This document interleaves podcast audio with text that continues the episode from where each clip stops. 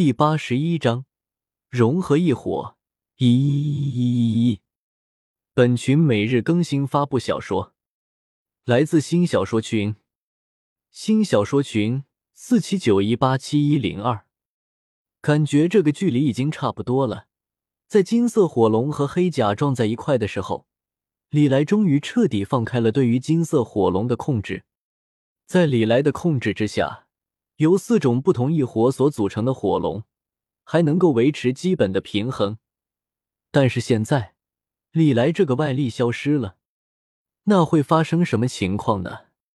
显然，在没有外力作用的情况下，四种异火是没办法和谐相处的。